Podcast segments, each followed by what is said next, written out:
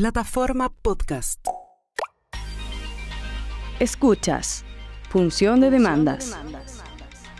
Un podcast de conversación sobre economía y derecho para acercar ambas disciplinas. Presentado por FK Economics y Estado Diario. Hola, ¿cómo están? Esto es Función de Demandas, el podcast que hacemos FK Economics y Estado Diario para acercar las disciplinas de, la economía y el derecho. Hoy nos acompaña un, increíble abogado para el tema que, nos convoca. Nos acompaña Francisco González de Cosío. Francisco es abogado mexicano, es el ELEM de la Universidad de Chicago y también doctor en Derecho de la, de la Universidad de Chicago. Y dentro de su interés, ahí nos podrá contar mejor Francisco, pero dentro de su interés está el arbitraje, por, por, lo que es muy conocido, pero también eh, la competencia, competencia económica o libre competencia, depende del país, cada uno lo, llama distinto, pero bueno, o antitrust en inglés, ustedes ya todos, saben de qué hablamos. Eh, Francisco, un reconocido experto en la materia, y, el tema que, nos convoca hoy es eh, los fundamentos de, la libre competencia, por qué existe, cuál es el rol del Estado, cuáles son sus límites, son, son temas que, que a mí me parece muy interesante, así que Francisco, te, agradecemos por acompañarnos en el, en el, capítulo de hoy para hablar de, de, estos temas que son tan, tan difíciles a veces de abordar. Gracias Jorge, a ti y a FK Economics por la amable invitación. Es un sincero honor que hayan pensado en mí, tanto tú como tu equipo de, de expertos tan prestigiados para hablar de un tema tan interesante. Oye, Francisco, yo, déjame partir esta, esta, mm, esta conversación con una anécdota. Yo estaba hace no tanto tiempo, estábamos conversando sobre bueno, eh, sobre el, el, mercado de libre competencia chileno, digamos, de los expertos, los abogados. Entonces decían, no, si esto es, un mundo que está lleno de gente, y lo voy a caricaturizar con, con la política, pero lleno de gente de izquierda, otro decía lleno de gente de derecha. Uno podría hablar de lleno de gente liberal o lleno de gente más, más estatista, podríamos decir, o solo por ponerle un nombre. Claro, entonces unos decían, no, pero si la libre competencia finalmente protege que se compita libremente, que, que, se logren ciertos objetivos como la eficiencia, y otros decían, no, esto es el Estado haciéndose cargo de eh, evitar las malas prácticas, de evitar que eh, ciertos tipos de abusos, por lo tanto, eh, es un tema mucho más estatista. Y la verdad es que hubo poco consenso. ¿ah? Yo no sé si, si a ti yo, yo leí tu libro, ¿no es cierto? Que, por, lo demás recomiendo a todos los que le interese, pero, pero yo no sé si, si, si tú dentro de esta caricatura podrías ubicar la, la disciplina de la competencia económica eh, dentro del liberalismo, dentro del estatismo. ¿Qué, ¿Qué, qué, opinas tú? Jorge, me fascina tu pregunta porque recientemente he pensado y escrito bastante al respecto una de las láminas que voy a enseñar justamente es de un ensayo reciente que se llama Liberalismo Contemporáneo. Y en él defiendo que liberalismo puro, la gente le gusta mucho incluir adjetivos o, matices a, ciertas corrientes de opinión. Y el liberalismo está de moda hablar del neoliberalismo. Y es un término que si bien significaba mucho, especialmente en los 70s, hoy es generalmente utilizado en forma peyorativa por personas que están en contra de, una, de un conjunto de políticas económicas que se siguieron a partir de los 70 para cambiar y mejorar el estado del mundo, el estado de, las políticas económicas se en varios países y que esas políticas han tomado ciertos matices que algunas personas las han elegido como el enemigo, siendo que yo propondría que, que el liberalismo en su expresión más pura significa derechos humanos, significa un Estado que respete al individuo, significa regulación permisiva y que respete la libertad, significa que los contratos se cumplan. Eh, eso es lo que significa el liberalismo. Entonces, la visión que va en contra del liberalismo, yo tengo dudas si de veras entiende lo que dice, porque yo creo que es muy difícil que alguien vaya en contra de estas ideas, que más que marcarlas en una, en una forma, eh, una tendencia de visión del mundo, yo los veo como progreso del mundo, porque en esencia lo que hacen es cuidar lo que creo que debemos de cuidar, a la persona física con los derechos humanos, al, a sectores de la sociedad que lo que, busca, lo que se busca es respetar el producto de su esfuerzo con la propiedad y otras ideas. Y en un momento enseñaré el, el ensayo, pero parte de lo que vamos a platicar hoy es una serie de ideas que defiendo en esta obra que ha, citado Jorge, este, indicando que la leyó, cosa que, que la aprecio, que un experto como él haya tenido la paciencia de leerlo, es una larga. ahí también tengo mi, mi, copia, también la mostré, Francisco nos ve. Oye, Francisco, pero déjame, déjame profundizar la pregunta, porque ya, supongamos que entonces nos enmarcamos dentro del liberalismo, o, eh, no, quiero, no quiero eh, entrar en, definiciones tan, eh, tan sesudas, tan, tan precisas respecto de las corrientes del liberalismo, ¿no es cierto? Pero, pero sí sabemos que incluso em, distintos eh, pensadores liberales han tenido distintas perspectivas de cómo aplicar la política de competencia. Eh, hay algunos, por ejemplo, que, de verdad creen que es un mínimo. Yo me acuerdo ahí una, unas cartas que escribían al diario Gary Becker em, eh, hace ya algunas décadas atrás, ¿no es cierto?, diciendo que libre competencia, evitemos la colusión y un par de cosas más, pero, pero no, no debería ser más cosas.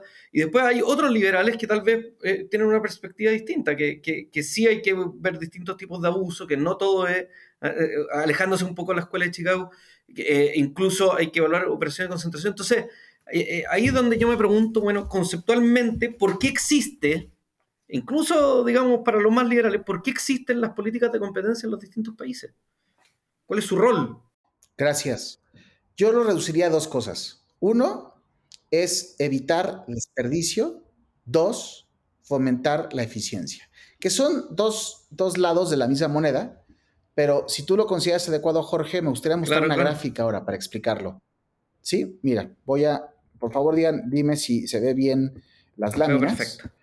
Además que veo, veo unos, cuadrados y triángulos que, se me hacen muy conocidos y muy, siempre muy didácticos de, para utilizar, para entender estos conceptos. Y en esa gráfica, que es una foto de este libro también, lo que hago es explicar cómo eh, el resultado de qué pasaría cuando no hay competencia y por qué no nos gusta que no haya competencia.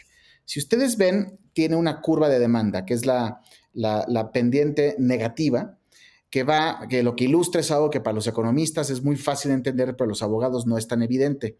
Y es lo que pasa en un mercado eh, tomando en cuenta dos variables, precio y cantidad. Y, el corolario de esa pendiente negativa es que entre más subes el precio de un producto, más, más sube eh, la gráfica, más arriba estás, el precio está más alto, lo cual significa que la demanda baja. Es decir, entre más caro es un producto, menos se vende de él. Y entre más barato es, ahí baja la, pendiente negativa, entre más barato es, más se vende. Y es un principio que no se necesita ser economistas para aceptar. Entre más hay, entre más barato es un producto, más compraremos. Pero esa verdad, que es muy fácil de entender, eh, muestra un resultado que ese no es tan fácil de entender y que una gráfica lo muestra muy bien. ¿Qué pasa si tenemos un mercado que está ya sea monopolizado o que hay pocos agentes económicos en él? Y eso es la raya que está hacia la derecha eh, del mercado eh, PC, un producto en ausencia de competencia. Y en esa situación, perdón, con competencia, en esa situación donde hay, y cuando hay muchos oferentes, eh, o un precio bajo, quiere decir que mucha gente compra. Claro. Porque el producto está bajo. Pero ¿qué pasa si empiezas a subir el precio o si hay pocos oferentes, que suele, suele ocurrir lo mismo? Y el resultado es que sube, subes en la curva eh, hacia arriba y estás en la situación más, más, más arriba en la cual el resultado es que tienes menos productos que se venden a más precio. Ahora, eso suele ser interesante para los agentes económicos, les suele gustar, porque quiere decir que es menos esfuerzo, con menos ventas, pero con más utilidad. Entonces, para la gente económico eso es muy bueno, pero para la sociedad, algunos dicen, eso es malo porque quiere decir que eh, pagas más por ellos. Y eso en sí no es tanto lo que le duele a la competencia económica. Si un agente económico desarrolla un producto nuevo y ese producto nuevo es un producto que por definición se vende más eh, y, él lo vende a, pocas personas y se vende más caro, eso en sí no le duele a la competencia económica, porque el razonamiento es, pues esa persona tiene derecho a, vender menos su producto más caro porque él tuvo el ingenio de inventar algo y esto pasa, pues mucho, pasa todos los días. Lo que nos duele en la competencia económica de pasar de mercados competidos hacia abajo de la curva a mercados menos competidos, es que en ese proceso, en esa transición, subiendo la, curva, ocurre el triángulo que ustedes ven dibujado en, gris claro. Y es que hay un desperdicio, hay un conjunto o un universo de transacciones, de, productos que se ofrecen o se dejan de ofrecer y compras que no ocurren, que significan lo que llaman en, en economía un welfare loss, una pérdida de bienestar.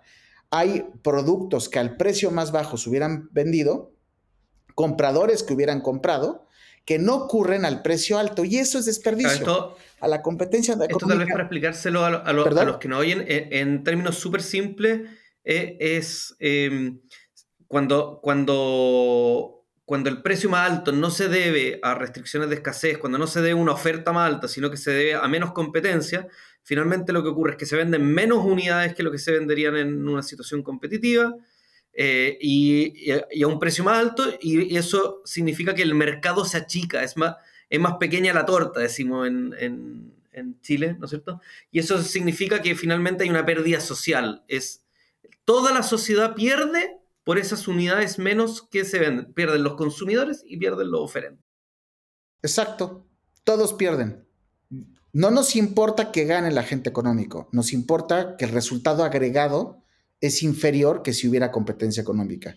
Jorge, ¿te parece bien esa forma de exponerlo? Está perfecto, está perfecto. Entonces, el, Francisco, la, pregunta entonces que, uno se hace es, la libre competencia lo que está haciendo como, como sistema es proteger entonces un resultado que sería similar al competitivo. Y ahí se me abren un montón de preguntas, ¿no es cierto?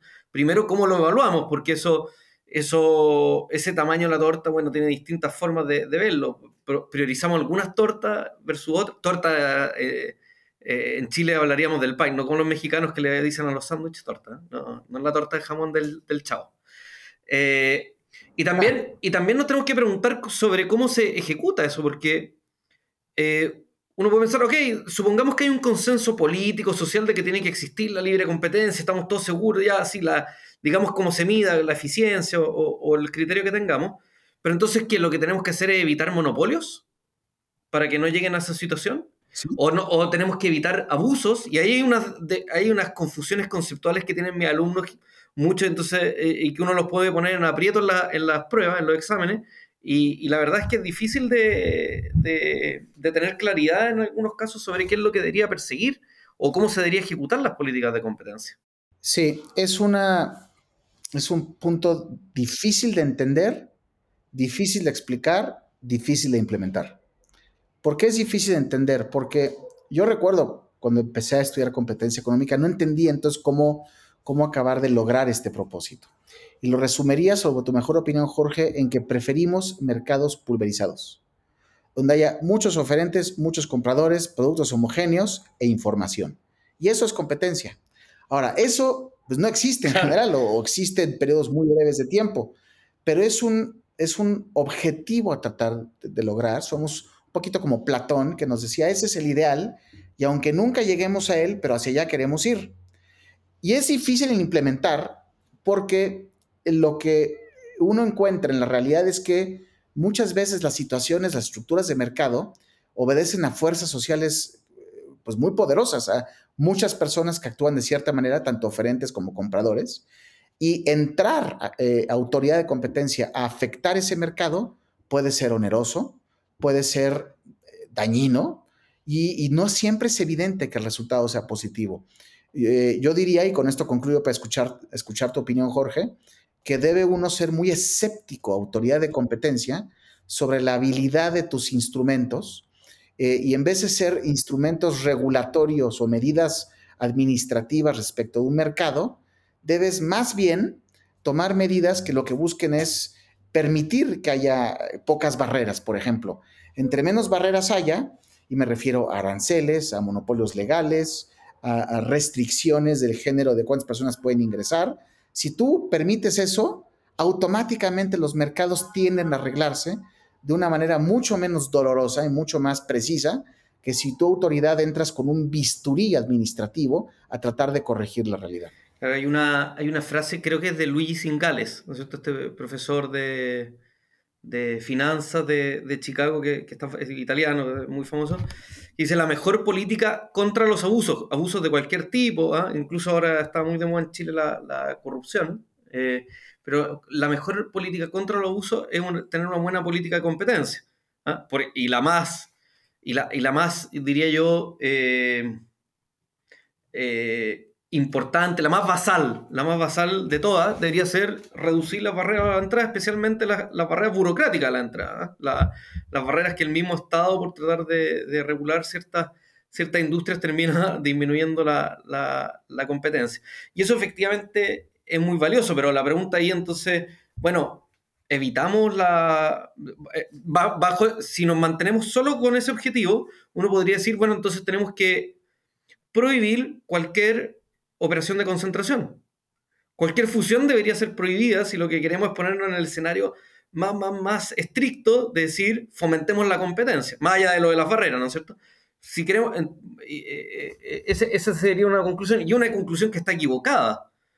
Porque, ¿por qué el Estado va a estar evitando la concentración? Concentración que puede ser eficiente en muchos sentidos, puede reducir, por economías de escala, puede reducir sus costos, puede ser beneficiosa para la sociedad, simplemente por la sospecha de eh, una reducción a la competencia, ni siquiera por una certeza.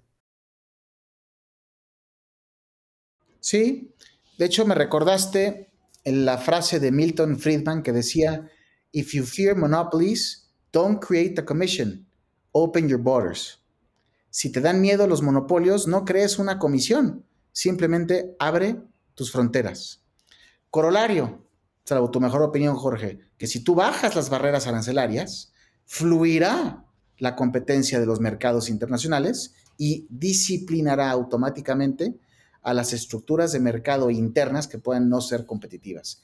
Y eso va a lograr mucho mejor el, objetivo que si tú mantienes los aranceles, las barreras, y mantienes cerrado y acotado el mercado y quieres tu autoridad forzar competencia. Sí, de hecho hay, hay, hay varios papers empíricos, esto ya es muy del, del, ámbito económico, hay varios papers empíricos que muestran cómo la bajada de los aranceles producen un aumento en la competencia y en la productividad de las empresas locales de manera bien radical. Hay unos textiles belgas, creo, hay, hay varios papers, hay un paper chileno, de hecho, de, con, con pasaje aéreo y productividad, hay, hay, hay mucha evidencia sobre el tema Em, pero igual hay muchos servicios, para decirlo de otra manera, hay muchos mercados en los que la disciplina internacional puede ser más irrelevante. Por ejemplo, cuando estamos hablando de los proveedores de, no sé, de algún producto muy local en una costa donde hay solo dos oferentes y se coluden.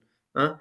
Eh, bueno, es que eso tal vez nunca les llegó la competencia internacional, no sé, a los vendedores de marisco en la playa. Ahora estoy en la playa, entonces se me viene ese tipo de ejemplo a la mente tal vez nunca les llegó ese tipo de competencia. Em, entonces, bueno, ¿cuál, es? Volvemos a, la pregunta, el Estado, entonces, ¿cómo se hace cargo de, em, yo diría, prevenir conductas y sancionar conductas? ¿Cuáles son los límites en términos de prevención y de sanción en conductas contra la libre competencia? Es una gran pregunta es, una que además que creo que no admite generalización, sino que eh, lo que creo que una respuesta eh, útil a esa pregunta es genérica, es tender a preferir ser preventivo que ex ante, que ex post ser punitivo. Creo que esa es la, la respuesta genérica, que caso por caso puede variar, pero admito que a veces hay que ser punitivo, porque hay veces que fomentar un mercado eh, competido puede ser algo que tome un tiempo o que requiera ciertas medidas que mientras tengas que tomar eh, algunos pasos que busquen que las consecuencias negativas de ausencia de competencia no se den. Ok, eh, efectivamente, efectivamente hay, distintos criterios, ¿no es cierto? hablábamos hace rato de, la Escuela de Chicago. Hay conductas, por ejemplo, en que hay, una gran, hay un gran debate si corresponde sancionarla o no. La, diría la, conducta por esencia en este debate son los precios predatorios, ¿no es cierto? O, bueno, los distintos países lo llaman distintos, pero predatory pricing, básicamente, oye, ¿por qué si un, si un oferente está decidiendo vender a cierto precio que es conveniente para los consumidores, ¿por qué tenemos que asumir que eso puede ser contrario a la libre competencia. Y ahí el debate es gigante y de nuevo de, décadas. Fíjate que me fascina que pongas ese ejemplo. El primer caso que tuve en mi vida fue de depredación por precios. Fue el que me, me, me, me, enganchó con la maravilla que es esta disciplina. Y yo creo que la respuesta profunda a tu pregunta sobre por qué disciplinar o sancionar precios de bajo o precios bajos, cuando lo que busca la competencia es precios bajos, es porque, es porque la, depredación por precios, que significa precios debajo de costo, si eso está ocurriendo, lo cual le pongo un signo de interrogación, porque yo sospecho que hay mucho falso positivo, pero en caso de que sí estuviera ocurriendo que hay una campaña depredatoria por un agente económico, lo cual significa que le está vendiendo al público por debajo de su costo de producción, la respuesta es que eso no es competir. Eso es tratar de capturar el mercado por medios no competitivos, que lo que llaman en inglés competition on the merits, que es mejor producto a mejor precio. Lo que estás haciendo es un precio artificialmente bajo, teoriza la, la práctica o quienes han pensado sobre la práctica de operación que tiene por objeto ese precio infracosto para quebrar a tus competidores y luego quedarte con un mercado que puedes venderle supra competitivamente y recuperar tu, tus tu inversión en depredación. Y eso no nos gusta. Eh, en fin, espero que, me interesara conocer. No, claro, esa es, la, explicación de los que los defienden, pero por otro lado está el debate, me acuerdo estas mismas cartas de, de, Gary Baker y, el otro era Murphy, que decían, no, bueno, pero ah, si, si primero, digamos, hay que demostrar que efectivamente se hacía para quedarse con todo el mercado, ¿ok? Pero además, eh, además, si, bueno, si esa es la situación, ¿por qué el Estado va, va a impedirlo? Tal vez ese es justamente el incentivo a los competidores más pequeños para que se hagan más eficientes y puedan, y puedan, en el fondo es una justificación bastante chumpeteriana de cómo competir. Oye, si tienes que salir, sal. Sí, coincido. sí, eh, o sea, eh, yo sé que este es un debate que no vamos a cargar acá, pero, pero evidentemente están estas dos medidas.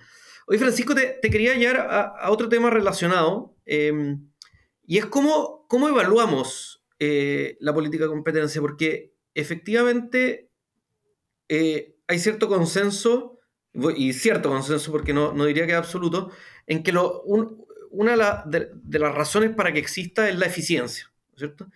Pero cuando hablamos de eficiencia, tenemos por lo menos dos o tres definiciones que se me ocurren ahora, y seguro que hay varias más, creo, que en tu libro tú repasabas varias. Entonces, ¿cuál es la eficiencia o cuál es el objetivo que sí debería perseguir la política de competencia? La eficiencia Caldor-Higgs, salvo tu opinión, Jorge y si me pides explicarla, me voy a molestar porque es muy difícil. o sea, me encantaría si la, si la, si la podemos explicar. Ahora, me sorprendió la respuesta, te quiero decir que me sorprendió la respuesta. Yo era, yo era pensado, eh, yo era pensado que tal, que tal vez iba por el lado de Pareto o tal vez la, de la eficiencia económica más, más eh, pura y simple o la de eficiencia, eh, de, de eficiencia asignativa. Eh, no, sé, tal vez me puede explicar por qué la, la Caldor Higgs. Claro que sí. Y me fascina que te haya sorprendido porque quiere decir que necesitamos dialogar más.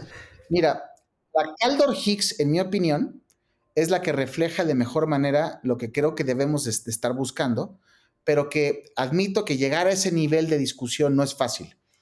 Eh, eficiencia significa hacerlo mejor que otro, en principio. Pero hacer qué? Eh, y estoy siendo simplista. Yo sé, Jorge, que como economista tú tienes muchas definiciones, muchas mejores, pero, por ejemplo, la productiva es, pues, que hagas más con menos. La distributiva, que, que caiga en manos los beneficios de la mayor cantidad de gente posible y en la forma más semejante posible. La eficiencia Pareto, que esa admito que una buena parte de mi tiempo de, de entender la materia, yo me inclinaba por esta que es que beneficies más a uno de lo que lastimas a otro. Eh, y luego viene la Caldor Higgs, que es la que creo que lleva el tema del superlativo. Y es que, aunque beneficies más a uno sin lastimar a otro, puede ser que el que beneficies a uno y lastimes a otro, pero que lo que lastimas al otro es inferior a lo que beneficias al primero. De tal forma que si sumas los dos, el resultado es positivo. Y eso, tú me corregirás, Jorge, pero yo entiendo que eso es Caldor Higgs. También entiendo, y aquí el que me hizo pensar sobre esto es Richard Posner, que en una de sus muchas y magníficas obras decía que la mayoría de las veces la gente cuando está hablando de eficiencia y que dicen Pareto, en verdad significa Caldor Higgs, porque lo que están pensando es que beneficiaron más a uno de lo que lastimaron a otro. ¿Y por qué creo, Jorge, y con esto concluyo para conocer tu perspectiva, que seguro es más letrada que la mía, pero ¿por qué concluyo, por qué tiendo a pensar que es la que hay que luchar por ella? Porque si tú eres una autoridad de competencia y tienes sectores sociales distintos y por tomar cierta medida vas a beneficiar al sector social A, pero lastimar al sector social B, y si sumas ambos, el agregado es superior, pues tú, yo pienso que deberías optar por aquella que, que, beneficia más al que beneficia de lo que lastima al que lastima, porque tú no estás interesado en un sector social específico, tu autoridad de competencia. Tú estás interesado en eficiencia agregada. De tal forma que si lo que le diste más a sector A es superior que lo que le quitaste a B, como el agregado es superior, ese te debe gustar. Pero me detengo, Jorge, y me va a interesar conocer tu perspectiva. Tal, vez para, para, explicarlo en, en, jerga económica, esto, esto es como si la política competencia finalmente le tratara de quitar utilidades, voy a, comillas, ¿no es cierto?, utilidades al, al, oligopolista que se porta mal, al oligopolista que se colude. Uno le dice, como política, tú no puedes coludirte, no puedes obtener beneficio extra de ahí. ¿Por qué? Porque todo lo que gana la sociedad, digamos, los consumidores, gracias a que evitamos la colusión, supera con creces lo que tú vas a perder como monopolista. Es el, y, esa, y esa es una explicación bastante, si lo tuviéramos que poner como en corrientes de, pensamiento, es como bastante utilitaria, ¿no es cierto? Es, es, como lo que el, el, argumento que te daría el utilitarista. Que a mí, a mí me gusta como base, como yo, creo que, yo creo que está bien que la política económica se preocupe de el bienestar social medio, bueno, en útiles, dirían los, ¿ah? los economistas en sus primeros años de estudio. Eh, pero, pero sí también creo que, que está esa derivada de, respecto de, del rol del Estado. O sea, de decir, bueno, incluso en, ese, en esa defensa del utilitarismo, o, mejor dicho, con esa defensa del utilitarismo a la política de competencia, igual está la pregunta de, bueno, el Estado eh, entonces le corresponde, eh, por ejemplo, restringir aquellas cosas donde sospecha que puede... que puede y, y, ahí el ejemplo que a mí siempre me, me causa más interés es cuáles son las herramientas, cuáles son las certezas que tienen los estados para, estados para evitar operaciones de concentración. Porque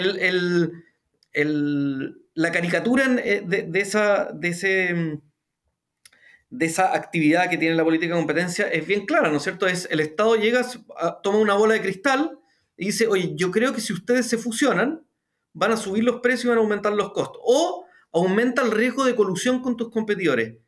Bueno, pero es que no, no, es lo que quiero ser, quiero ser más eficiente, dice la empresa. Por eso me estoy fusionando. No, no, no, no. Yo tengo la razón porque yo soy el Estado y ustedes se quieren portar mal y por eso se están fusionando.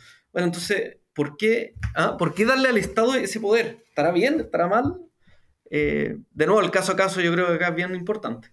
Eh, has tocado varios temas en tu intervención, de los cuales quiero abordar dos.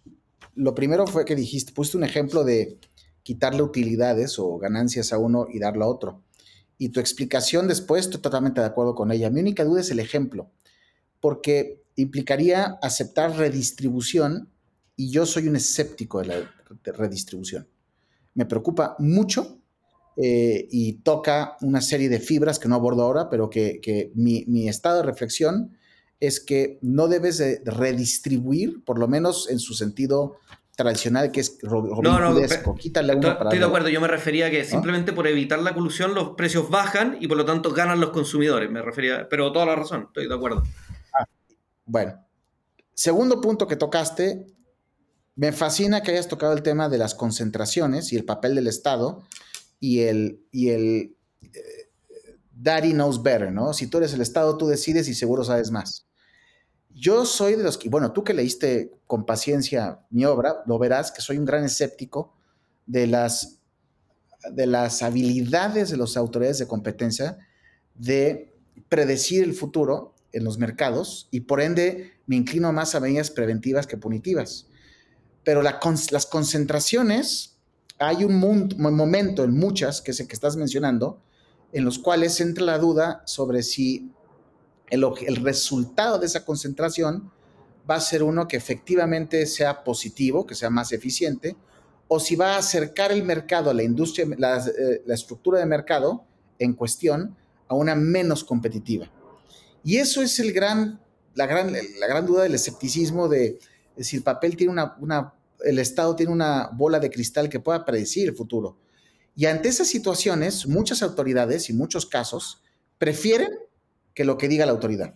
Confían mucho en sus habilidades. Yo tengo muchas dudas en esas habilidades. Está, llena eh, la historia de, esta materia de, escenarios en los cuales eh, esa postura de darle el beneficio de duda en esas circunstancias al Estado ha resultado simplemente en, costos, en, en, oportunidades perdidas con concentraciones que pudieran haber sido muy buenas para los involucrados y por ende eventualmente la sociedad, y subexpone o ignora el papel de la innovación. Eh, pero ese es, ese es, mi estado de reflexión y me interesaba conocer. De hecho, hay un caso bien famoso de chileno-mexicano, ¿no es cierto? De, que es el caso de Corner Shop, cuando iba a ser comprada por Walmart inicialmente, después fue por Uber, y en todos los países se aprobó y en México se rechazó. Y un, un caso de innovación, ¿no es cierto? Que eh, es bien interesante. Eh, pero te, iba, a comentar otra cosa que, creo que es muy interesante respecto a lo que tú estás comentando, y, es la diferencia, eh, ¿cómo decirlo?, político-cultural en los distintos países. Si uno ve, por ejemplo, en Chile, que es el, país que por supuesto conozco más, em, los temas de operaciones de concentración son absolutamente aceptados. O sea, que salga en el periódico Oye, se rechazó la operación de concentración porque la Fiscalía Nacional Económica eh, vio algunos riesgos, a nadie le preocupa más que, digamos, a, a, los inversionistas de la operación. Y si uno se va a Perú, la ley es muy reciente porque, entre otras cosas, había una desconfianza respecto de el, rol que podía tener, en ese caso Indecopi, pero el Estado, más allá, de, de, de verdad no frenar el desarrollo económico, la, el, la libertad económica, ¿no es cierto?, de libre asociación por estar evitando posibles riesgos que nadie, que nadie le constaban. O sea, hay una cosa como cultural eh, en el ambiente, digamos, que, es muy distinto entre países también. Pongo estos dos países como ejemplos. Sí, creo que tiene razón. Y uno puede encontrar ejemplos de esto en, muchos países, inclusive muy eh, de corte liberal, como, como empezaste esta entrevista como Estados Unidos, en los cuales hay casos en donde exigían que los fusionantes demostraran que el beneficio o la eficiencia no sería solo para los involucrados, sino que permearía al consumidor, que it would trickle down, para usar palabras reaganinas, que, que se, que se eh, permearía a la clase consumidora. Y eso, en muchas ocasiones, pues es, no es posible hacerlo en el momento de la concentración.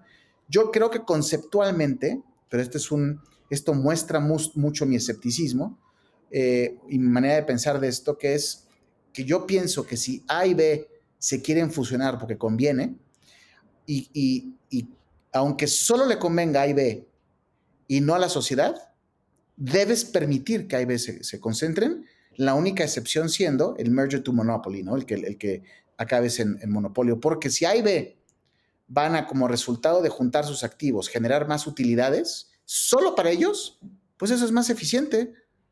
Y nuestros agentes económicos no hacen negocios para, para beneficiar al público, hacen negocios para ellos beneficiarse.